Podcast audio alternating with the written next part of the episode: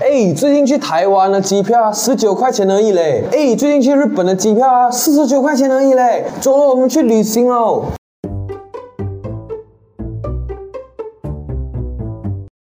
每天一分钟，越来越成功。早上好，今天啊，我们就来说说说走就走的旅行最重要的因素 ——Air Asia。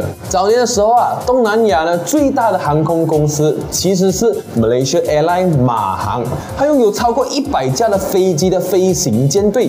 而 Air Asia 呢，以前不是做廉价航空的，而是做空运的。但是因为经营的不善，加上市场没有什么人知道，所以欠下了一千一百万的美金的债务。二零零一年啊，九月八日，也就是九一事件前的三天，Tony Fernandez 以 RM 一块钱的形式的费用收购了负债累累的 Air Asia。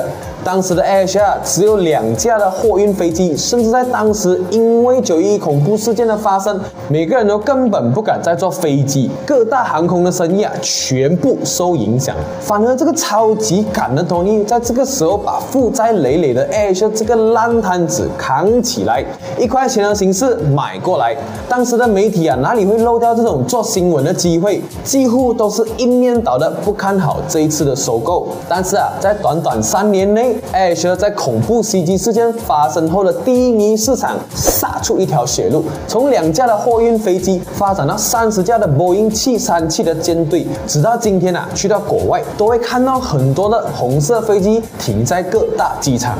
说真的啊，东尼确实是一个奇迹。明天呢，我们就来谈。谈谈 Air 到底是用了什么法宝，在低迷市场中杀出一条血路来。好了，今天我们的商业三六笔记呢就分享到这里了。如果你喜欢我的影片的话，可以 Like and Share 出去，给你更多创业的朋友知道哦。我们明天见。